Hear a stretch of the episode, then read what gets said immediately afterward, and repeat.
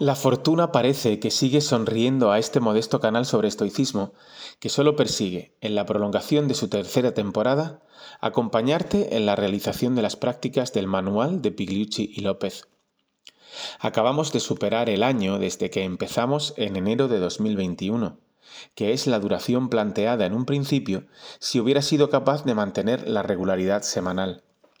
Sea como sea, ya se acumulan bastantes propuestas como para que empieces a sospechar, si has llegado hasta aquí con cierta continuidad, del carácter repetitivo con matices que tiene esta particular filosofía de vida. A nivel teórico, afortunadamente, las posibilidades son infinitas cuando se trata de reflexionar de acuerdo a los planteamientos del estoicismo en torno a cualquier cuestión que el día a día nos ponga por delante o nuestra imaginación nos traiga a la cabeza. Además, nada nos impide profundizar hasta donde podamos y queramos, nada nos, nada nos impide buscar nuevas lecturas, comprar el último libro sobre estoicismo o ver el último vídeo que explique esta práctica o aquella otra. Las fuentes y los recursos son tan numerosos que nunca terminaremos de verlos, escucharlos o leerlos. A nivel práctico, el que entre comillas más nos importa la cosa pinta de otra manera porque la vida no espera. Cuando surge un conflicto en el día a día con un alumno o un compañero de trabajo o una pareja o un hijo, no existe la posibilidad de pulsar el botón de pausa para consultar esta cita o aquella recomendación. Tampoco para ver qué virtud es la que debemos poner sobre la mesa, ni qué práctica es la que mejor se ajusta al momento concreto. Ya nos gustaría a veces poder hacer algo así, pero como no nos cansamos de repetir aquí, todo ocurre muy rápido y el automatismo es el rey y señor en casi todas las situaciones de nuestra vida. El piloto automático toma el mando y cuando nos hemos dado cuenta ya está todo hecho, para bien o para mal. Por eso el planteamiento de base del manual me parece tan acertado y por eso el hecho de que dure tantísimo tiempo tiene mucho sentido estamos educando, siendo ya bien mayorcicos la mayoría, a nuestro piloto para que sus automatismos sean un poquito más virtuosos. A eso se reduce la cosa. En un tiempo en el que todo va muy rápido, fijaos que es curioso que los antiguos estoicos también dijeran esto, viviendo en un mundo mucho menos tecnológico y sin tanta sobrecarga informativa e hiperestimulación que nosotros. La propuesta de seguir un curso o un manual que se extiende durante un año y medio, y quién sabe si casi dos, parece cuando menos extraño y desadaptado a los tiempos que corren. Ahí está la clave, en esa desadaptación intencionada a la velocidad inhumana con el objetivo de conseguir que nuestros, que nuestros, automatismos sean un poco mejores y más acordes a lo que perseguimos al acercarnos a esta antigua pero actual filosofía de vida. Para introducir la última práctica de la disciplina de la acción, déjame contarte que, sin buscarlas, en el rato de lectura que he echado esta mañana antes de sentarme a escribir, he encontrado algunas reflexiones que mi mente vincula con fuerza con una de las cuestiones que Marco Aurelio menciona en la breve cita de hoy. Están recogidas en un libro muy recomendable, en mi opinión, que se llama La vida en cuatro letras, escrito por el investigador en genética del cáncer y el envejecimiento Carlos López Otín. En el capítulo 13 desgrana las que para él serían las cinco claves de la felicidad.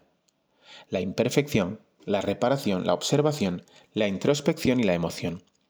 De la clave número 3, la observación, copio literalmente lo siguiente. Su mente estará siempre pendiente de la hora y dejará de revolotear continuamente por el pasado. También se abstendrá de merodear por el futuro imaginando escenarios vitales tan dramáticos e improbables que difícilmente ocurrirán, pero que crean en tu interior una atmósfera de negatividad. La tarea es compleja, pues sabemos que a raíz de nuestro legado evolutivo, el cerebro humano procesa pensamientos negativos durante más del 60% del tiempo. Pero la ciencia también nos enseña que poniendo la máxima atención a lo que nos rodea y en los que nos rodean, podemos ganar un poco de felicidad. Un estudio llevado a cabo en, una muestra de 2.250 personas por los psicólogos por los psicólogos Killingsworth y Gilbert de la Universidad de Harvard y publicado en Science, demostró que quienes pasan una buena parte de su tiempo divagando mentalmente son más propensos a ser infelices que los individuos cuya vida y pensamientos están más centrados.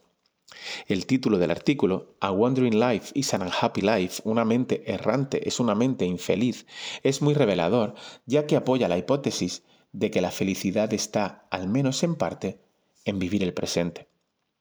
No solo los estoicos, sino casi todos aquellos que en el pasado se detuvieron a pensar en qué consistía esto de vivir medianamente tranquilo y feliz, llegaron a conclusiones intuitivas parecidas. El fin de la cita ha sido en, el renglón anterior, en vivir el presente, que no lo he dicho. La propuesta práctica que empezamos hoy se llama Cuestiona cada una de tus acciones, y la breve cita de Marco Aurelio en Meditaciones 8.2 es la siguiente. Ante cualquier acción pregúntate, ¿cómo me afecta esto? ¿Me arrepentiré? Dentro de poco habré muerto y todo habrá desaparecido. ¿Qué otra cosa puedo ambicionar si mi actual proceder es propio de una criatura inteligente, sociable y que comparte la ley con la divinidad? Lo que el emperador filósofo nos propone aquí es un particular ejercicio de mindfulness. Es consciente, como después ha corroborado la investigación, de que nuestra mente es vagabunda y propone, algo que también hace el budismo aunque con varias diferencias, que nuestros hábitos mentales preceden a los hábitos físicos. Esta cuestión de los hábitos mentales me interesa mucho, porque los hábitos los solemos tener vinculados a comportamientos repetidos visibles, tales como irse a la cama una hora hacer ejercicio o comer tal cosa, es decir, en determinadas situaciones hacer algo concreto. Pero también en determinadas situaciones repetidas pensamos algo concreto, y eso nos diría que tenemos hábitos mentales sobre los que podemos y debemos también trabajar. Es el trabajo de mejora del carácter en el que nos encontramos inmersos y algo que la terapia cognitivo-conductual corrobora. El pensamiento y la conducta se influyen mutuamente. Pensar de otra manera me ayudaría a adquirir mejores comportamientos y cambiar ciertos comportamientos me ayudaría a pensar de otra manera. Esto, como ya nos venimos dando cuenta desde hace meses, no ocurre con solo desearlo, sino que hay que poner mucha atención en ello y practicar diariamente durante mucho tiempo. Poner el foco en los hábitos mentales nos empieza a ofrecer una pequeña oportunidad de cuestionar nuestras acciones para comprobar si son, entre comillas, una buena elección.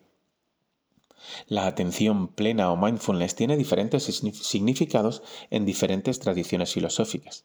Para el estoicismo incluiría los siguientes elementos. Por un lado, la prosoqué, el hecho de estar presente casi en todo momento y prestar atención a lo que está ocurriendo y a cómo vamos reaccionando. Por otro lado está la intencionalidad de elaborar mejores juicios sobre lo que ocurre para poder optar por mejores opciones de manera deliberada, que poco a poco se irán convirtiendo en automática. Claro que es difícil, por eso lo que buscamos es avanzar en ese sentido, aumentando las posibilidades de incorporar esa capacidad a nuestro día a día. Los antiguos ya eran conscientes de esa dificultad al reconocer que en gran parte de las ocasiones no hay tiempo para una pausa, ya que la respuesta es inmediata.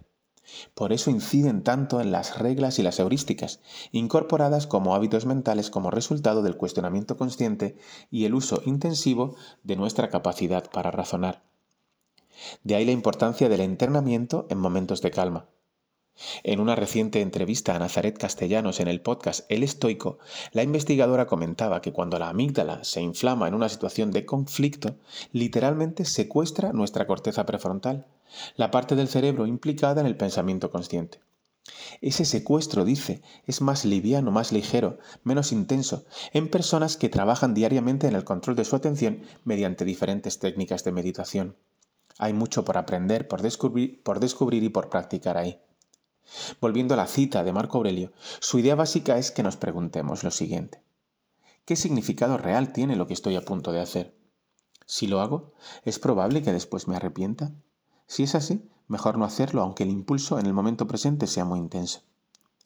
De esta manera, para el filósofo, asumimos un compromiso de actuar de manera inteligente, incorporando también el componente social, el de, beneficiar a la larga a toda la, humanidad, a toda la comunidad humana.